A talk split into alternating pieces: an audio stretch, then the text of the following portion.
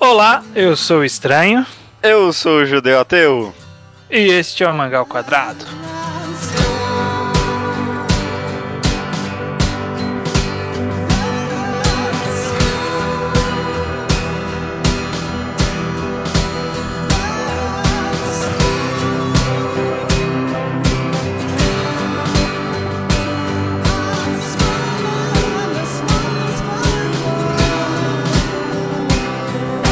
Judeu Ateu. Estamos aqui novamente para mais um Mangá em Quadrado, o seu podcast semanal sobre mangás. O meu podcast semanal sobre mangás. É, exatamente, o seu mesmo. Dessa vez a gente vai pegar um tema que parece ser meio vago e também parece meio complicado de falar sem soltar algum spoiler. Mas como a gente costuma falar mais sobre a coisa, sobre o tema e menos sobre exemplos, então talvez a gente consiga falar sobre morte. É, porque a morte, ela faz parte de, de, qualquer narrativa, né? Qualquer narrativa pode possuir uma morte como um elemento de sua história. Uhum. E qual é o papel dela na história, né? Qual, qual, é a utilidade da morte? Vamos discutir. Como, como sempre, a gente vai extrair leite de uma pedra aqui. ok. Bom, primeiramente, judeu, por que falar sobre a morte? Por que, que você acha que a gente deveria discutir esse tema aqui? É engraçado você perguntar isso. Eu acho porque é porque é um tema muito utilizado nas mídias em geral nas obras uhum. de ficção, qualquer mídia. É, parece que é um tema que ocorre muito em, em qualquer temática, né? Uhum. É engraçado isso. Eu fiquei parando pra pensar, por que será? Eu fiquei pensando aqui em mangás e tal. Parece que a maioria dos mangás que eu conheço não vou, não vou falar a, ma a maioria, vai, mas muitos, muitos dos mangás que eu conheço tem, tem, envolve alguma temática que envolve a morte, tem alguma construção que envolve morte, ou alguma coisa do tipo. Ah, eu, eu fiquei pensando aqui no por que será isso? Por que será que é uma temática tão comum nas mídias? Eu acho que é porque é uma temática tão incomum no nosso dia a dia, né? A gente nunca fica falando sobre a morte, né? Parece que é tipo um, um tabu social, né? É, um pouco, mas eu acho que, que é mais. É, o tema é mais recorrente, principalmente porque a morte é a única coisa que a gente tem de certo na nossa vida. Ah, né? Tá. É a única coisa que todos nós compartilhamos. Todo uhum. mundo que está vivo vai morrer. E todo mundo que está vivo já viu alguém morrendo, né? Né, não necessariamente viu o, o, ato da morte, mas teve uma morte ao longo de sua vida de algum conhecido, algum parente, alguma pessoa muito próxima, ou mesmo alguma pessoa distante. E mesmo que não, é algo que corrói cada um de nós por dentro todo dia, né? Todo dia você sabe que você vai morrer. É, a, a, a, ciência de que a morte virá é, é, um outro tema recorrente, né? Na verdade, tudo que envolve a morte de uma forma geral pode ser abordado numa história, né? Vários tipos de coisas. Desde a visão do autor sobre a morte, né? Sobre o processo da morte, sobre é, o que isso causa nos personagens que ele está tentando tratar, ou mesmo a visão do próprio autor no, sobre o luto dele na perda de alguém, como, por exemplo, sei lá, o autor de Game Pass Scout caos. É. A, a, forma dele retratar é uma forma dele retratar o luto dele, né? A morte da, dos parentes que morrem logo no começo do mangá. É, mas também acho que até Gen talvez tenha um pouco daquilo que eu falei, que eu pensei que parece que a gente nunca fala sobre a morte no nosso dia a dia, e às vezes o autor também nunca se sentiu muito bem em falar com isso com ninguém e tudo mais, e por isso que ele criou a obra. Não sei, tô, uhum. não, não tô falando que é por isso que ele criou a obra, mas talvez foi algo que motivou ele a, a, a criar uma mangá pra poder falar sobre a morte sem nenhum tabu prendendo ele, né? Uhum, uhum. Não, com certeza, com certeza. É uma forma de você é, é, um tema como qualquer outro, né? Às vezes a gente vê um mangá que é uma visão de um romance de um, por, um, por um autor, né? O autor, a, a, gente vê qual é a visão que o autor tem sobre o, o que é um romance, ou o que é a chegada à, à idade, né? O coming of age, o uhum. que, que é a vida escolar, o que, que é um, uma, um clube de esporte e a morte, né? O, o que é a morte, como lidamos com ela, como personagens lidam com ela. É uma temática que é recorrente é, acho que a gente pode ficar horas citando aqui manga que usa a morte de alguma forma. Mas eu acho que existe também um. um a gente está fal falando até agora sobre esses mangás que são o tema da morte, né? Mas a morte em si também é uma ferramenta narrativa, né? Que às vezes não é o foco da obra, é. mas é utilizado como uma ferramenta para poder utilizar-se para diversas coisas, né? É. às vezes eu sinto até que é uma ferramenta um pouco barata, sabe, de usar. Hum. não, eu não- não quero falar assim, porque a maioria dos mangás que tem mortes de verdade é sempre algo chocante, né? Mas às vezes parece que, ah, vou matar esse personagem aqui pra que esse aqui aprenda tal coisa, né? Uhum. É, é- é engraçado, acho que a, a- a morte como ferramenta é usada talvez a quase leviane- levianamente, tá certo essa palavra? Acho que sim. Tá. E muitas vezes talvez é usada sem uma justificativa justa, né? A morte não Uhum. pode simplesmente vir como ferramenta, né? Tem que vir justificada também. Sim, sim. Caso só de exceção desse tipo de história é a história de policial, né? Estilão CSI, detetive. Aham, aham. A morte ela só tem um papel como motivador de um mistério. Mas uma- em outros tipos de narrativa, a morte ela tem que ter um papel ali, né? Porque o, o que, que é a história, né? O que, que é uma história que a gente acompanha num mangá, num filme, qualquer mídia? É um trecho específico, arbitrário da vida de uma pessoa, que o autor escolheu de uma pessoa, de um conjunto de pessoas ou de um determinado acontecimento. É um trecho específico. A gente não vê o que veio antes, a gente não vê o que vem depois. Então a gente não vê todos os personagens morrendo, sabe? Porque todos vão morrer. Aham. Uma- você está vivo, um dia você vai morrer. A não ser que seja imortal, mas isso aí são outros 500. mas todos vão morrer. Só que a gente não precisa chegar até ver a morte, porque não faz parte do ciclo da história, né? A gente vê até a morte do personagem, normalmente, né? Salvo algumas exceções. É, a maioria, a maioria das histórias que eu penso, a gente não chega até a morte do personagem, né? Não, não. A, a não ser que você. a- Aí, justamente, quando a morte está inserida dentro da história, ela tem que ter um motivo. Uhum. Porque a gente tá pegando um, um trecho arbitrário, e se esse trecho arbitrário mostra uma morte, a morte tem que ter uma função. Tudo que tem na história tem que ter uma função, né? É. Ah, Por isso que esse negócio que falou de morte leviana, a gente tem que pensar. É, é uma, é uma coisa complicada, né? De você analisar qual é o impacto da morte nos personagens, na narrativa de importância pro enredo, né? É, saber se aquilo tem uma justificativa ou não, né? Eu, eu, acho, Uhum. eu acho que eu nunca fiz essa análise de verdade. Eu falei, mas acho que eu nunca parei e pensei pra mim mesmo. Ah, acho que esse autor só tá matando esse personagem pra poder evoluir esse aqui, sabe? Uhum. E não é uma coisa errada, né? Não, não. Na verdade, acho que eu já pensei, mas eu, eu pensei pra bem. Que nem acho que Hoshino Samidare tem, tem muito disso, né? Uhum. Mas, mas aí que tá, é uma coisa que eu tava pensando, né? A gente vai tentar citar a morte sem falar o que, e aí quem conhece sabe, quem não conhece não vai, não vai pegar. O que acontece em Roshi no Samidare, que você citou? Há uma morte. Uhum. Na verdade há mais de uma, mas há uma morte significativa. Sim, a primeira. A primeira morte significativa do mangá. O que acontece? Essa morte ela tem o papel de desenvolver o personagem principal, mas ela não, não é só isso. Né? Quem lê o mangá sabe que há É. todo um impacto causado pela morte do personagem. Né? É tratado de uma forma muito mais crível, sabe? Desde a, do luto, desde todas as pessoas que ele deixou pra trás, o impacto que ele teve em várias outras pessoas e no mundo de uma forma geral, né? E, e na própria narrativa do mangá, quando eu paro pra pensar, porque é, é- é tão surpreendente, né? Que aquele personagem morra justo naquele momento, justo com aquele inimigo, né? E, Uhum. e é uma surpresa mesmo. E aí você vê que a obra tipo, é uma obra séria. Tipo, as coisas. A porra tá rolando solta, sabe? Pode É. acontecer qualquer coisa. Aí dá, dá ma- muita credibilidade pro mangá do, dali pra frente, né? Eu acho, Uhum. pelo menos. Uhum. É, esse, esse caso específico de hoje no Samidare é o tal do trope do leão do sacrifício? Aham, aham. que é, é um personagem cuja morte serve pra mudar tudo na história, né? Que serve, não necessariamente pra mudar tudo, mas que a, cuja morte causa um grande impacto e normalmente é um personagem de rele- grande relevância, né? Uhum. Ao contrário do, do Cordeiro do Sacrifício, que é mais um figurantezinho, é tipo aquela menininha do, do segundo capítulo de Full Metal Alchemist, sabe? Ah, tá. que, é, que funde lá com o cachorro. Isso não é spoiler porque é segundo capítulo. Não, não, não. Mas é, a morte dela, ela tem um papel na história, tem um impacto, mas é menor, né? Tipo, ela não é uma personagem que a gente chegou a se importar. É, acabou de ser introduzido na história e tudo mais. Exatamente. Então tá- essa é a pequena diferença entre os dois.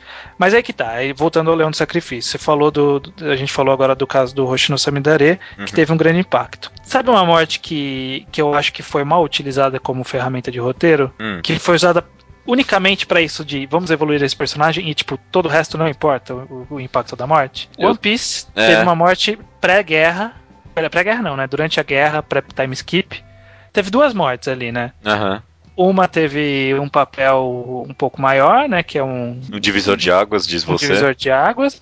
E, um, e outra morte serve apenas pra um personagem. É. A morte desse personagem não serviu pra mais nada. Serve apenas pra um personagem. É. Eu acho que eu, eu sempre desgostei dessa morte, nunca achei muito impactante, mas que só agora que você me fez realizar o porquê disso. Porque só serviu pra aquilo, né? Não, nunca, o personagem nunca antes tinha alguma importância, Uhum. nunca serviu pra nada, só servia pra algumas coisinhas aqui e ali que aparecia bem de vez em quando. E morreu pra evoluir o personagem, pra mais nada, né? Realmente. Ape- Só, só isso, só isso. E, e esse é o problema da morte, né? O, o complicado de você utilizar a morte como uma ferramenta. Porque se acontece isso, é fica, fica feio. A a gente não, não, não, não consegue gostar da utilização daquela morte, justamente porque a gente já tem essa sensação de ser uma coisa meio rasa, talvez Uhum. a gente não consiga levar pra palavras, mas pensando bem, é justamente isso, né? Quando alguém morre, porra, cara, muda um monte de coisa, sabe? Não, menos a- mesmo a mais insignificante das pessoas, muda um monte de coisa, sabe? Sim, sim. Pelo menos alguma outra pessoa é afetada, não pode ser só uma, não é possível. É. Eu, eu acho que de One Piece até, o autor até tentou fazer parecer, mas tava tão na cara, né? Principalmente ah, o, o resultado pós-morte daquele personagem, né? Ficou tão claro que, Uhum. que não serviu pra nada. E mesmo. E o personagem também nem mudou tanto assim, pra falar a verdade, né? Não, é, teve, teve tipo um pequeno arco dramático e depois voltou a ser o que ele era. É, normal, né? É bem É. engraçado mesmo. É bem complicado isso, né? Ah, uma coisa que eu, eu pensei mais que dá pra gente matar rápido é, é, Eu pensei se a forma com que o Japão e os japoneses veem, lidam com a morte, impossibilita de alguma forma a gente fazer uma correlação, entender a morte nos mangás. E eu, eu só parei pra pensar nisso porque tem aqueles funerais japoneses que são um pouco diferentes, né?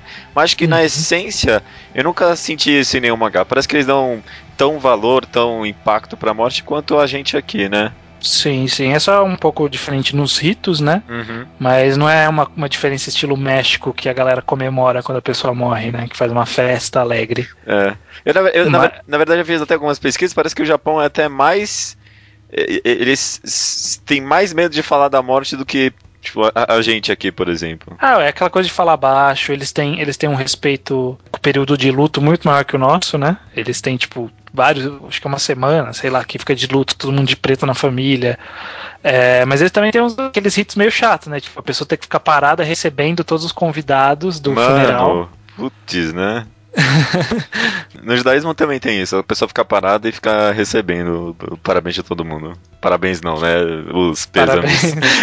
Parabéns. É, que, que coisa chata, né? Tipo, meus pêsames, meus pêsames, meus É, pêsames, né? é, é, é, vê dificuldade né, em lidar com aquilo às vezes, né? Exato, é porque a morte é uma coisa que afeta muito você, pessoalmente, né? Quando alguém morre. Mesmo que você não se importasse tanto com a pessoa, clima de um ambiente onde rolou uma morte, sabe? Tipo, um, um velório. Porra, o clima no velório é foda, né, cara? Um clima de um cemitério mesmo. Aham, aham. Você sente que é um, uma coisa assim que, que te deixa meio é, mais pesaroso, né? Mais, mais taciturno. Ah, essa é boa, hein? Tá? Então, é, é meio chato, né? Essa, essa coisa de você ficar recebendo pessoa.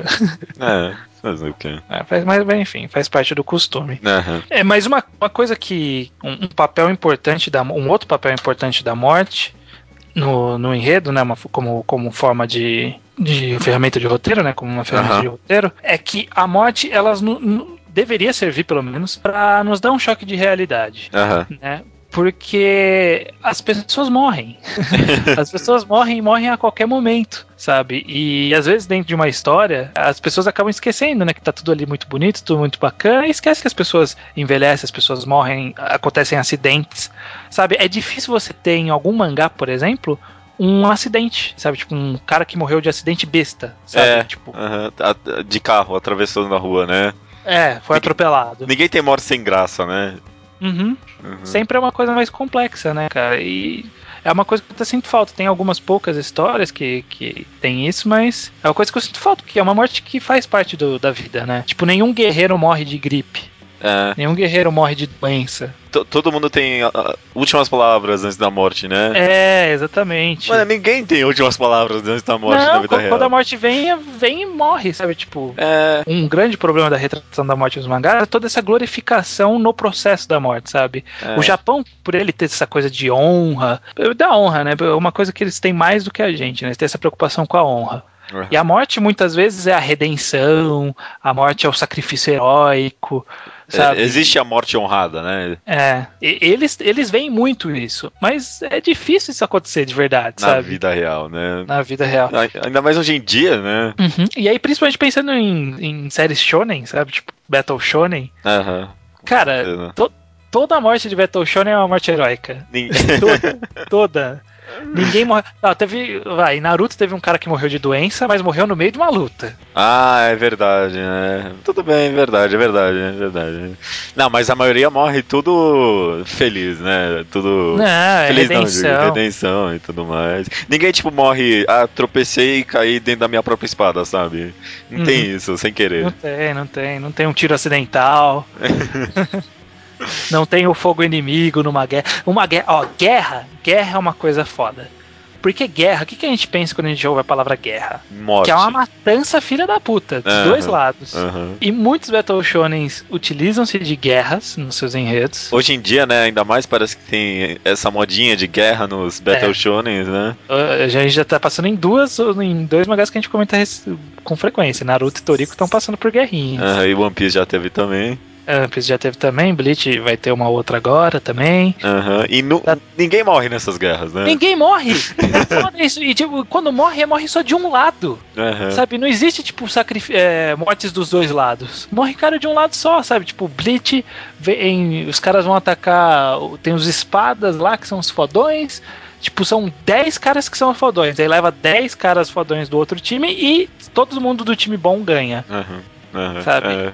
é. Naruto é o que eu mais vi fazer um esforcinho assim, mas mesmo assim só os, os insignificantes morreram, né? Ninguém Uhum. dos, tem tipo uns 11 personagens mais principais do que aqu- aqueles que morreram. Nenhum morreu. Nenhum morreu. Nenhum morreu. Exatamente, cara. É que tá. É, é- a gente tem que esperar mortes nessa, nessas guerras, sabe? E, e- e é ruim. A falta de morte, nesse caso, que exige uma morte, é, é uma falha. é tira uma o falha crédito, tira o crédito do mangá. Tira o crédito, tira o crédito. Por isso que as pessoas reclamam tanto do Oda, do, É. do autor de One Piece, porque em One Piece ninguém morre. É muito Ninguém morre. É, é muito triste, né? Às vezes, às vezes um personagem que ele dá a certeza de que morreu volta da morte, né? Sem necessidade, sem necessidade. Aí tira o peso da morte. É. O peso, a, a morte tem um peso deveria ser respeitado nas histórias, sabe? aham. O- ele tentou recuperar o peso da morte no, no- nessa, nessa morte que a gente citou na É. guerra One Piece. Mas logo que- depois jogou no mas- lixo. É, agora a gente tá num arco que voltou um cara que, entre aspas, tinha morrido. Pra quê? É. É porque é, na- na- eu pensei nisso. Na vida real, tipo, a morte, tipo, independentemente do que você acredita, é o cerramento da existência de uma pessoa durante a sua vida, né? Se você acredita Uhum. que vai ter alguma coisa depois dessa vida, aí cabe a cada pessoa. Mas durante essa vida, a morte é o encerramento da existência daquela pessoa. Uhum. Aí eu penso que, tipo, no mangá, a morte é- significa, tipo, exatamente a mesma coisa. Encerramento de um personagem durante a existência do mangá, sabe? É, Uhum. é, é- é- é um impacto tão forte quanto, às vezes, não sei, não quero falar. É. Não quero ser tão, tão exagerado, mas você nunca mais vai ver aquele personagem que você gosta tanto, né? É, é assim, né? O mangá, ele, assim como qualquer mídia de, de artes, tem o, o, poder, né, de, de trazer de volta personagens lidando com flashback, Uhum. ou com uma forma. De, é, um flashback, ou mesmo na forma de um espírito que vem dar uma, um recadinho. É, então, mas mesmo flashback é aceitável, porque é como você, como se você estivesse tendo uma memória daquele personagem, mas você nunca Uhum. vai saber como ele vai reagir à situação que tá acontecendo agora. Agora, espírito que aparece já tira a credibilidade pra mim. É, é, aí que tá, aí que tá. A- é, o, o espírito que aparece e ressuscitação, principalmente. Nossa, ressuscitação. Ressuscitação é a, é a arma mais perigosa que um autor pode introduzir num, num mundo de um mangá. Na hora que ele permite a ressuscitação, ele mata o impacto da morte. Mata. Ele, Ele- acaba, acaba. É, eu, eu pensei nisso também, mas tem um. Eu, eu, eu acho que Dororedoro é um exemplo de quem usa a ressuscitação muito bom, porque no mangá tem um personagem que tem o poder de ressuscitar as pessoas. E é usado com uma certa frequência até. Mas tinha um momento que o autor queria matar de verdade um personagem e você via tipo, o trabalho do, do autor de provar para você que não tinha mais como ressuscitar aquele personagem, sabe? E de fato o personagem nunca vai ser e nunca foi ressuscitado. Então, É, eu, é- eu, eu acho que dá, dá para você usar a ressuscitação, mas tipo, você tem que ter o trabalho de provar que o personagem morreu de verdade. Acho que qualquer mangá, na verdade, qualquer obra tem que se dar o trabalho de, de que o personagem morreu de verdade. Porque eu- esse negócio de que, ah, não morreu de verdade, não, é, muito, é usado muito mesmo, né? Então Uhum, o autor uhum. tem que se dar o trabalho de provar. Eu acho que tem isso, viu? Morreu, mas não morreu, né? Aquela É. coisa de. Morrer É, nas sombras. Morreu nas sombras. Isso, é- isso é muito complicado, porque a gente tem esse histórico de tantos mangás que fazem isso, de morreu nas sombras, mas não morreu, É. sabe? Que, que a gente tá vacinado com qualquer morte agora. E, e é disso que os autores deveriam utilizar-se, né? Da- Desse nosso. ah, estar acostumado a pessoa voltar e matar mesmo, É. sabe? Tipo. E tira dúvida, vai lá e mata, sabe? Tipo, a autora de Kekaishi, por exemplo, ela mata um personagem e quando, eu- quando eu tava lendo e matou esse personagem, eu falei assim, não, ok, né? Battle Shonen, daqui a pouco ele volta aí com poder fodão. Aham. Não, morreu, morreu, morreu, causou impacto em todo mundo, mudou toda a dinâmica da história, mudou todos os objetivos dos personagens, sabe? Esse impacto é uma coisa que falta, né, nos autores hoje em dia. Falta esse esse essa ousadia de matar um personagem, né? É. Eu concordo, concordo plenamente. Principalmente em Battle Shonen, que você comentou, que a- a- às vezes a pessoa toma um rasgo que vai o corpo inteiro. E eu não tô nem falando de One Piece, eu- eu um monte de mangás. One Piece é até bem feito isso, mas o, o- o corte de espada que rasga o corpo inteiro, a pessoa no dia seguinte sai por aí andando, sabe? Uhum, Não, uhum.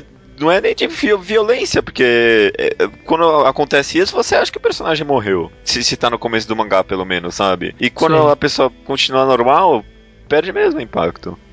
Perde, perde muito, perde muito.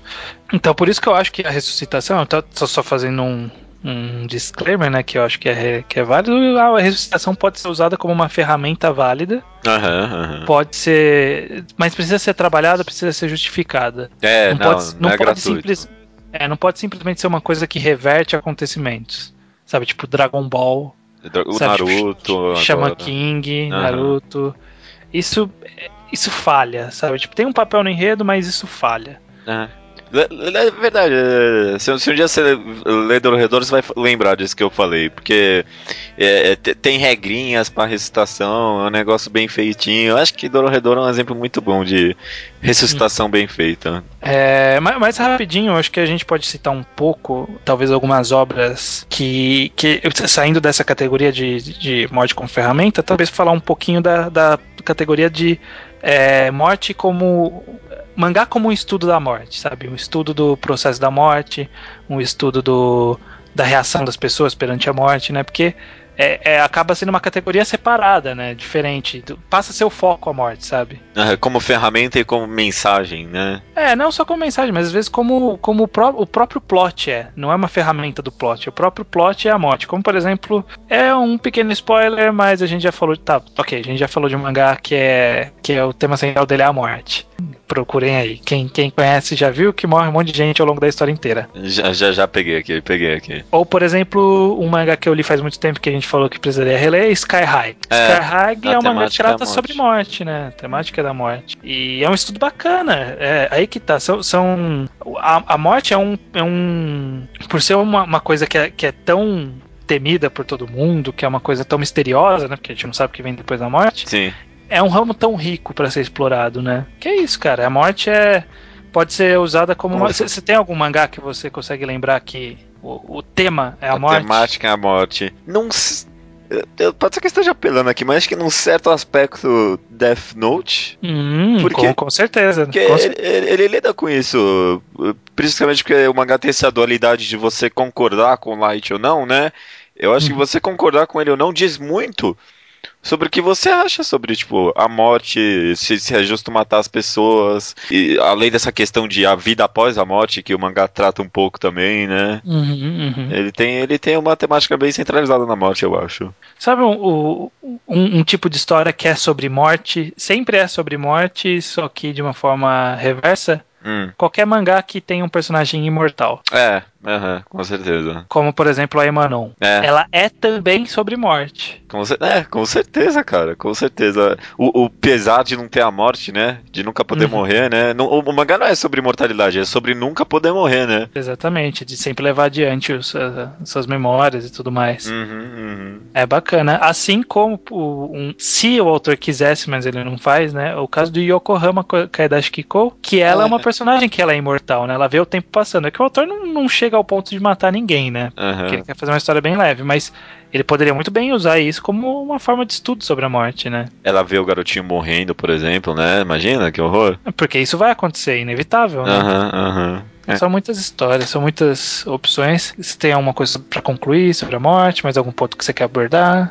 Eu anotei isso aqui, eu acho que é interessante comentar. Eu pesquisei que a qualidade de morte no Japão, existe esse estudo de qualidade de morte, né? Qualidade de morte. É, envolve um monte de coisas, desde tipo custo de funeral, é, Ah. até tipo gestão de analgésicos, analgésicos para pessoas que estão no hospital, eutanásia, um monte de coisa. O Japão, que hoje em dia a terceira maior economia do mundo, tá em 23º e numa lista de 40, porque é, eu até- houve até um certo estudo sobre isso, porque parece que os japoneses são muito retraídos pra falar sobre a morte. Tipo, um, funeral lá custa em média, transformando os valores, 6 mil reais. Aqui no Brasil, um funeral médio custa 2 mil. Hum, Por- porque eles são muito retraídos pra falar sobre esse assunto. E- e ainda e mais ninguém sobre quer trabalhar dinheiro. com isso. É, exatamente. Hoje em dia acho que mudou um pouco, mas é, praticamente a maioria do- da gestão de mortes e tal são feitos pelos santuários budistas lá. Bacana, bacana. Bacana, é uma informação. Mas... É uma informação válida, uma informação que é, ajuda um pouco a ver a visão deles. É, realmente, a visão do japonês ele, ele tem uma visão muito menos. Eles são Ah, muito sem jeito de falar sobre isso, muito tímidos mesmo, eu acho. Uhum, uhum. E ao mesmo tempo eles são muito pesarosos, né? Então, não, não sei, acho que, acho que eles acabam se assemelhando bastante com a gente. É, é, é, é- é- é o que você comentou, acho que é um aspecto bem mundial sobre isso. Mesmo acho que no México, a- é, eles têm a comemoração da morte, mas quando uma pessoa morre, não é, um- tipo, não é uma festança sobre isso, sabe? É, Uhum. é tratado com pesar também. Eu não sei, eu nunca pesquisei É. sobre a cultura mexicana, mas eu acredito que seja dessa forma. Bom, de qualquer forma, eu acho que o que a gente pode tirar da conversa é que morte pode ser plot, né? Que a gente citou alguns casos. Aham. Mas principalmente porque a maioria das histórias não é sobre morte, principalmente uma ferramenta de roteiro e tem que saber usar, cara. Tem que saber usar, tem que saber dar peso, tem que saber aplicar a morte, né? É. Como não, como o autor de One Piece não fez. A- a- aplicar e manejar todas as suas estruturas e galhos, né? A morte Uhum. tem vários aspectos e dá pra trabalhar vários deles, né? A mortalidade, ressuscitação, tudo isso é possível, né? Mas tudo tem que ser Uhum. justificado e você falou aí, bem trabalhado. E tem que ser muito bem trabalhado, principalmente com o- os impactos que tudo isso causa nos personagens. Uhum. Porque, usa- usando um exemplo é, rápido aqui de Breaking Bad, que eu vi uma, uma entrevista do, do autor, Uhum. é, não é nem sobre morte especificamente, mas quando o cara planejava alguma coisa, falava assim, ó, vai acontecer isso. Como que os personagens vão reagir a esse acontecimento? E aí ele trabalhava todos os personagens em cima do acontecimento, porque afeta todo mundo. Aham. Assim como uma morte, um autor ele deveria ter esse cuidado, sabe? Tipo, porra, esse personagem morreu. Como isso afeta o mundo, sabe? Entendi. E se, e se ele afeta pouco, e se ele não tem relevância, por que, que a gente, ao, é, leitor, tem que ver essa morte? Né? Pode Tem morrer. Pode morrer na sombra, justamente, né? Pode Esse é um caso sombra. de morrer na sombra. Esse é um caso que não precisa nem, nem abordar a morte da pessoa, sabe? Uhum. Tipo, sai da história, tipo, a gente não precisa saber se o cara que tava construindo a ponte em Naruto, que os Zavos atacou, Nossa. morreu. Sabe? Aham. Ah, beleza, beleza. Use a morte com, com sabedoria, judeu. Usarei.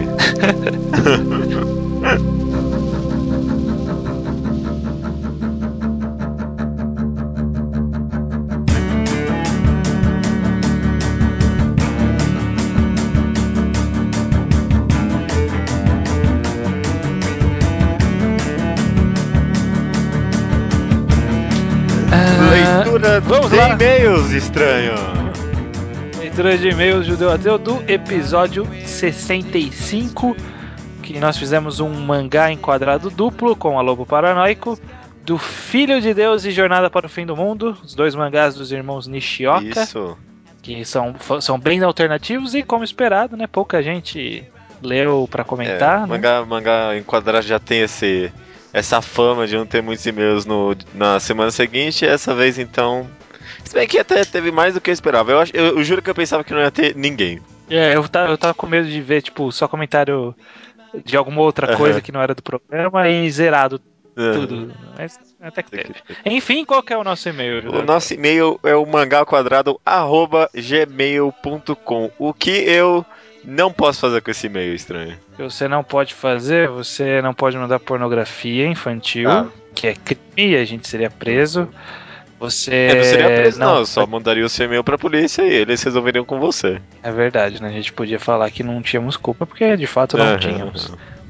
Você também não pode mandar spam, nem mandar mensagens de que Deus nos salvará, porque alguém fez isso e a gente recebe toda semana. Falando que Deus está Jesus está te esperando. Não sei quem foi, mas quem foi, maldito você. Com certeza. Mas o que a pessoa pode fazer é mandar um e-mail com seus comentários sobre o último programa, comentários sobre os últimos programas, se ele estiver atrasado, não tem problema, a gente sempre lê. Hum.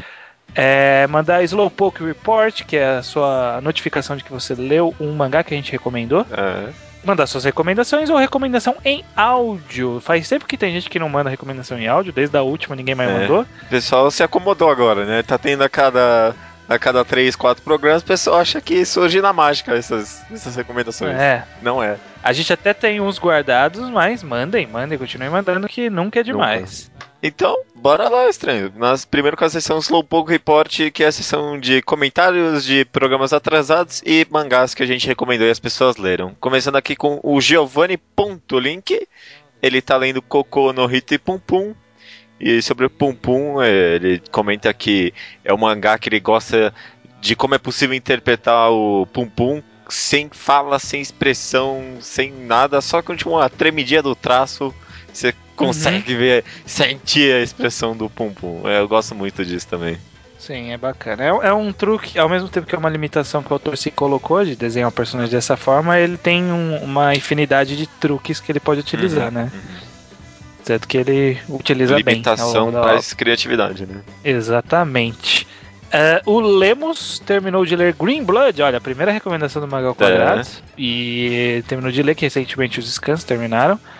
Ele disse que viu muita gente criticando o roteiro. Eu não vi muita gente, eu vi algumas. Mangá update, eu acho né? Best... É, porque sempre é, tem. Sempre. Mas eu acho, eu acho besteira porque o roteiro nunca foi complexo, o roteiro sempre foi simples e como qualquer faroeste, não tem muita complicação, né? E eu, eu gostei do final. O final, a história como um todo foi, foi satisfatória. Foram cinco volumes que deveriam sair no Brasil. É. Igor Corte... Nossa, Igor Cortelete de Melo esse é da Moca, hein? Igor Cortelete Melo. É, manda, um, é, manda e-mail sobre o que é mangá. E recomenda Punk Rock Jesus por Sean Murphy e Underwater Welder de Jeff Lemire. Já, já ouviu falar é. desses alguns desses? São, são dois quadrinhos, não tinha nunca ouvido uhum. falar. Esse segundo chamou atenção, que ele comentou que é uma história sobre um, um mergulhador que trabalha numa plataforma de petróleo e que a partir daí conta a história. Então, fiquei curioso, talvez eu vá atrás para ler. Diz que ele é quadrinhos no iPad, ele usa o aplicativo Cloud Readers, ok? E ficou impressionado com a recomendação de Kyo Nosso Cachorro e concorda que o mangá é uma crítica sim. E falando nisso, ele espera o podcast 69 sobre hentai, sim. Qual é? Ele, todo mundo tá esperando, é. né? Menos a gente. Eu não tô esperando. Menos é, é, Mas, é, se sair, vai ser por pura pressão. É, é. Mas aí, ó, que o nosso cachorro, quem lê gosta. É, é, muito interessante, viu? Estão quase me convencendo a ler isso, né? É. E você viu, você viu que ninguém mandou Slowpoke Report da outra recomendação, como, como, eu, como eu previ.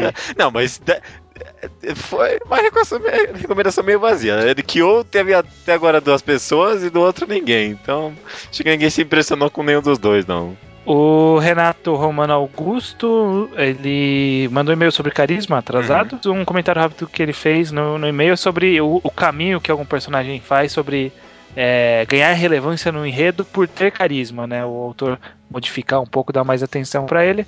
Ele cita o caso do LoL em One Piece, que ele só acaba ficando tão envolvido com a trama principal por ele ter chamado a atenção logo de cara quando ele foi apresentado, né? Porque, porque todos os outros supernovas. Onde estão os supernovas, né? Principalmente agora, né? Agora ele com certeza só apareceu tanto assim porque o pessoal gostou dele. Uhum, com certeza. E para terminar o, slow, o Slowpoke Report, o Leonardo Fuita alcançou os atuais João Piece. Meus pêsames. Agora você vai ter que acompanhar semanalmente. A uhum. vida é essa. Leu Vitamin e achou bom. Legal. Já começou também a ler o Hoshino, o Hoshino Samidare. Ele já tem baixado, na verdade, vai começar a ler. E nos recomenda Juichi Bun Noichi, que é aquele 1 barra 11, 1 11 avos, né, que a gente já comentou, que é um mangá de futebol. E diz que é um mangá que foca mais nos personagens e recomenda Kill la Kill, que é um anime que eu recomendaria para você também, estranho. Kill la Kill, viu? Nossa, sabe que Ó, eu tenho uma preguiça de começar. Porque eu sei que o seu principal problema com os animes é que parece que não acontece muita coisa, né? Eles, tipo, eles, não, eles não justificam a pouca quantidade de frames para ter para ser uma história muito rápida, mano, mas Kill la Kill é uma história focada, muito empolgante é, e que tem umas críticas bem interessantes. É, é, um anime é um anime bem diferentão. É, se eu fosse você, eu veria. É, eu vi gente falando que é o melhor da temporada, eu vi gente falando, calma aí, galera, não é assim. É, é então eu tô, tô com, com mixed É o melhor da, da, temporada, porque não tem nada de bom na temporada de animes faz muito tempo. Então. Olha, falaram que essa temporada tava boa. É. Eu até acredito, viu? Eu, eu, até acredito, mas obviamente eu não vou comprovar. É, mas ó, Kill la Kill eu, eu recomendo, viu? Eu não sou muito de ver animes, mas esse é, tá, tá muito bom, tô gostando, sim. Ah, bacana, bacana. É, seguindo já então para os comentários do episódio, de fato, né? Se alguém não leu, pode talvez até querer pular a leitura de e-mails, mas se você não pular, você não vai entender nada também. É, tanto faz. é, começando pela Jéssica Yukiname, nunca mais me confundirei. Ela comenta, olha, tá no meu time que gostou mais de Filho de Deus. Aí, okay. É nóis. Okay. Viagem para o Fim do Mundo a fez lembrar de um jogo chamado Off você conhece esse jogo? Não, mas eu dei uma pesquisada rápida. É, é, parecido com um jogo que a Lobo recomendou, né? Com o mangá do jogo lá. É, do, hum. é feito naquele RPG Maker, aparentemente. Não me interessou tanto, vou falar a verdade, mas quem sabe. É, tá um visual meio estranho, eu tô pesquisando aqui. Não sei se me pegou. Mas às vezes é mais interessante do que parece, não sei falar. É, é. Pode ser o, a versão jogo desses mangás que a gente leu, né? Quem sabe? Ok, não, não sei, não sei. Partindo, o Riordan acredita que tenha gostado mais de Filho de Deus também.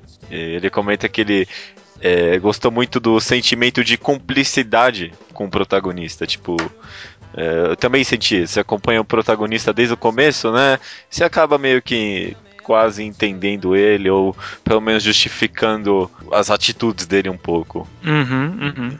É, não justifica não, não, né? Não justifica. A gente acaba acompanhando, não, porque, né? Porque não, just... é, não faz o menor sentido por que, ele fez É, porque ele é né? pirado, ele né? Porque ele é um sociopata, um cara meio malucão mesmo. Você vê isso desde o começo. Uhum. Ele achou, é, tanto que ele comenta aqui, ele achou o personagem principal muito carismático e curioso. Ele não usou exatamente a palavra curioso, mas basicamente isso.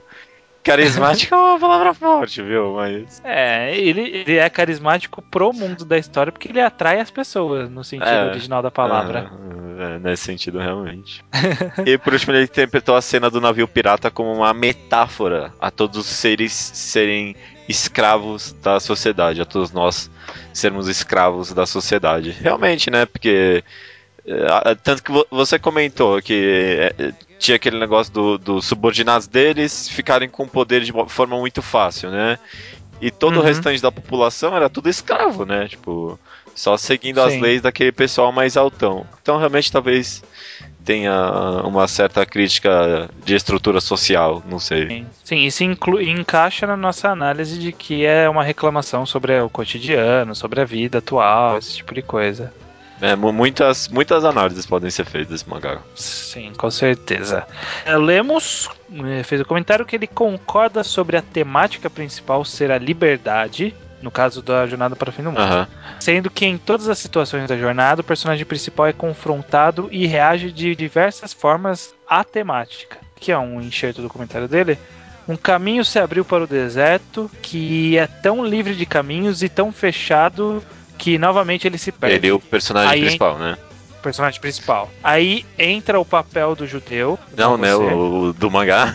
Aí entra o papel do judeu em colocar a corda nele e guiar o protagonista.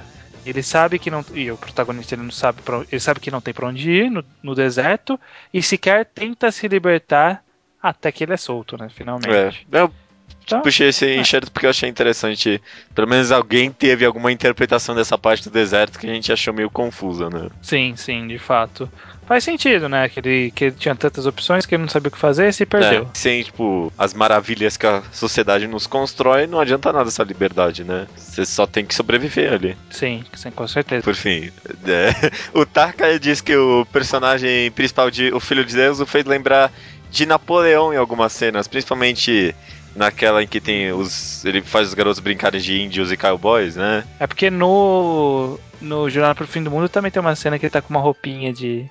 De Napoleão. De, de Napoleãozinho quando ele é Ah, pirata. não é bem é, Napoleão, né? Uma, mas é uma roupinha ali meio. É, meio renascentista. é, uma roupa de pirata pra mim só. É, Não, ok. mas não, o Filho de Deus ele parece bem Napoleão mesmo, não sei, não sei. E também comenta sobre a cena do canibalismo, né? Que tem aquela criança que eles pegam, que tá, não tem nada nem ninguém.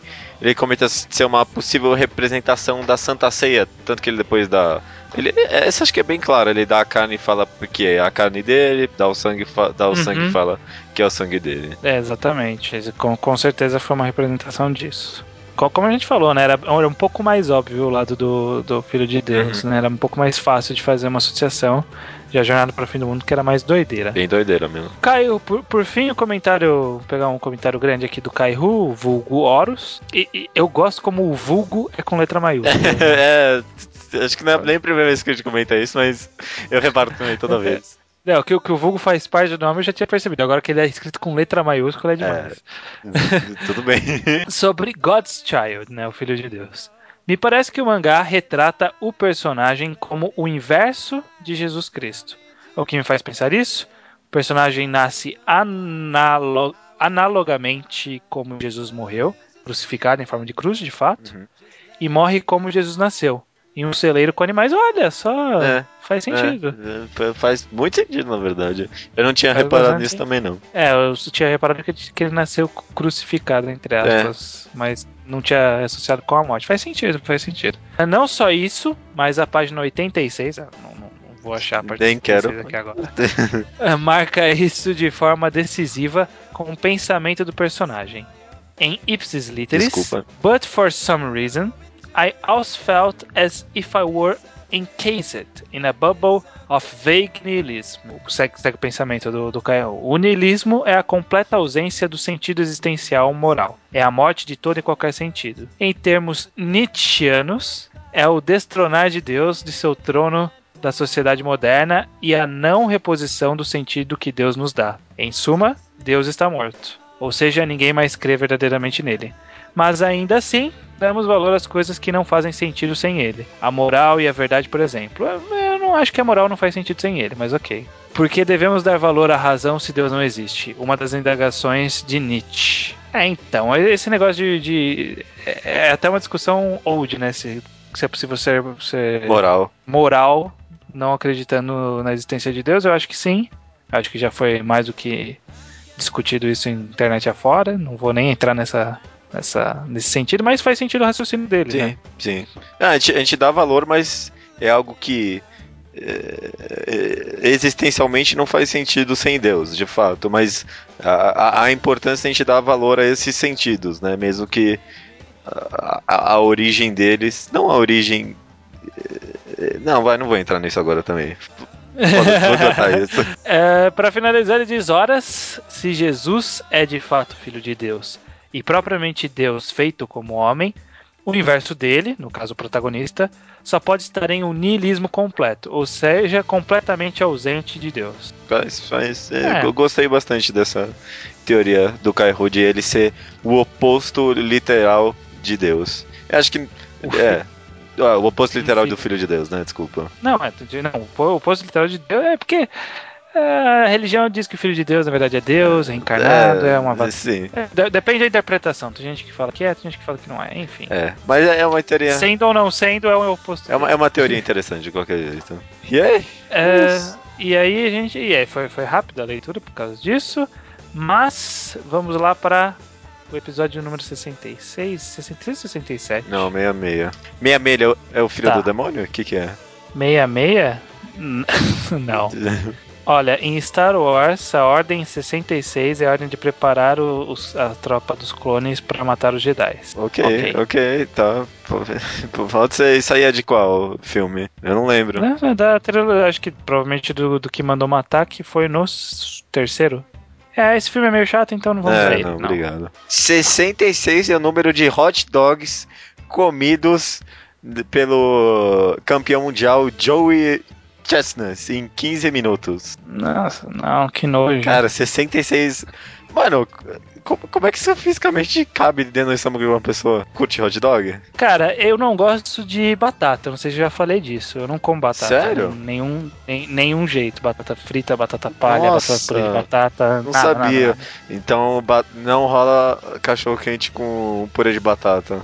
Exato, e aí você vai em qualquer lugar e você fala, mas vai um cachorro quente? Aí a mulher coloca purê de batata junto. Então, eu já eu não gosto muito de ir porque eu tenho que ir e falar, ah, purê, tira, tira a batata palha. Entendi. É, eu também também não gosto de ir em lugares e pedir pra tirar coisas. Mas tem gente que vai estranhar essa, essa, esse número aí, porque eu sei que é, purê de batata no hot dog é coisa regional aqui de São Paulo e outros lugares do país. Na maioria do país, não se você acredita? Não se coloca purê de batata no cachorro quente. Ah, Que ótimo, eu vou pedir, eu vou pedir hot dogs em outros é, estados. melhor, é uma boa ideia. Você sabia que no Chile, se você pedir um. É no Chile? Não tem certeza se é no Chile, mas acho que é no Chile ou no México. Se você chegar lá e falar assim, eu quero um hot dog, Ah. vai vir pão, salsicha e abacate. É, é obrigatório? Abacate? É tipo, é tipo purê de batata em São Paulo, sabe? Hot dog tem, tem, tem que ter o pu- purê de batata, lá tem que ter o abacate. Ok, ok. Ok, né? Esse que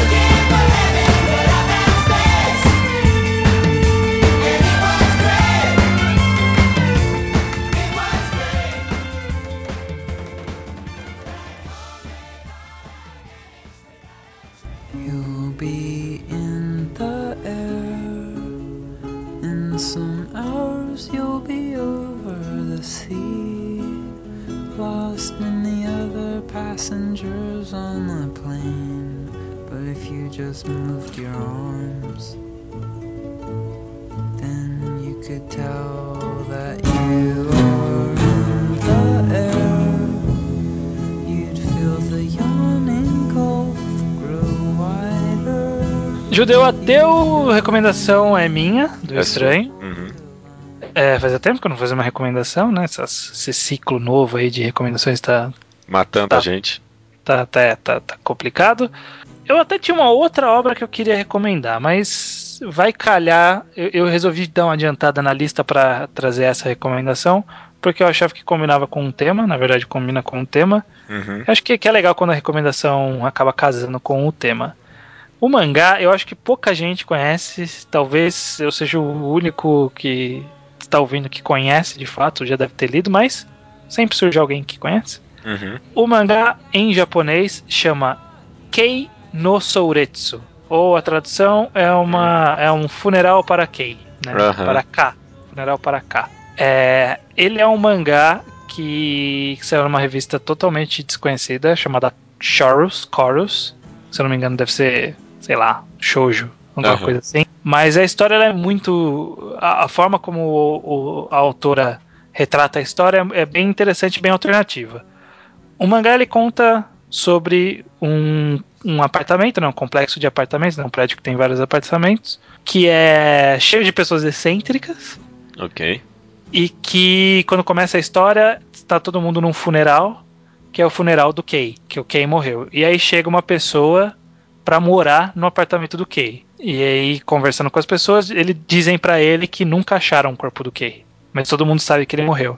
E aí o, o- esse cara que chegou no, no, no prédio resolve ir, investigar, ver o que, que aconteceu, né? Uhum. Onde, o, o que aconteceu de fato com o Kei. E aí surge-se várias conversas com todos os personagens, que são todos personagens bem excêntricos, bem bizarros. É, são só dois volumes, mas é rapidinho de ler, porque da, a, a questão que eu falei que a autora faz diferente é justamente isso. Os quadros, é, eles são bem. Na verdade, sim, ela utiliza na arte dela basicamente preto e branco. Apenas preto e branco. Ela, ela delineia o, o personagem faz preto no branco só. Sabe, tipo, o rosto é só o delineado, não tem achura, não tem tons de cinza. Uma Sim. hora ou outra ela usa ali uma um vermelho ou uma retícula para fazer, sei lá, um casaco. Mas todo o resto, preto e branco, preto e branco. E aí isso dá um clima bem soturno à obra, né? Coisa bem fúnebre. E aí, somado a isso, eu, eu tenho a impressão, hoje em dia, eu penso, né? Que a, a forma como ela disponibiliza os quadros na página é uma forma que me lembra bastante essas webtoons coreanas que a gente vê, sabe? Sim. Que, que não é um preenchimento total da página com quadros, que nem o mangá costuma fazer, sabe? Tipo, vários quadros enchendo a página. Não, às vezes tem um espaço em branco entre um quadro e outro. Sabe? Tem um espaço vazio ali. Então acaba sendo uma leitura bem fluida, bem rápida, justamente por causa disso, né? Acaba tendo menos falas e, e mais imagens. A arte pode assustar, pode é, afastar um pouco as pessoas, porque é uma coisa um pouco diferente. É, foi o que me fez começar a ler e parar, quando você me recomendou. É, mas eu acho que acostumando-se com, com a arte, né, pra quem leu Helter Skelter, não é nada, é isso, né? ok. Acostumando-se com a, com a forma como o autor, a autora monta os quadros e disponibiliza tudo, acho que dá para aproveitar bem, é uma história interessante, é meio que um mistério que envolve essa morte do personagem. O, o mangá em si termina na metade metade do segundo volume. E aí a, a segunda metade do segundo volume é tipo uma pré-história que justifica algumas coisas do, do enredo principal, sabe? Tipo, é um spin-off dentro do próprio mangá. Ok.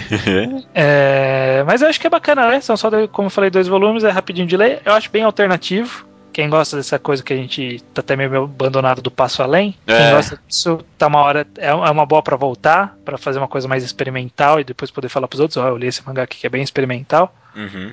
Acho que vai gostar sim. Acho que é uma boa recomendação. Alguém vai ler, alguém vai falar se gostou ou não. Tá ok, tá ok. É, beleza, é. beleza. Vou, vou, vou tentar dar uma segunda chance pra esse mangá. Dá uma segunda chance, lê com calma. E é isso aí. Isso aí. Recomendação: Kei no Souretsu, ou Funeral para Kei. Na verdade é procissão, funeral para Kei, mas o funeral para Kei. Pra cá. Pra cá. Ah. Funeral pra cá. Pra cá. Vem pra, ah, pra cá, pra funeral. Cá, funeral. que merda. okay. E até semana que vem, então, judeu? Até. Até semana que vem. Até a semana que vem, meus colegas de auditório. Tá.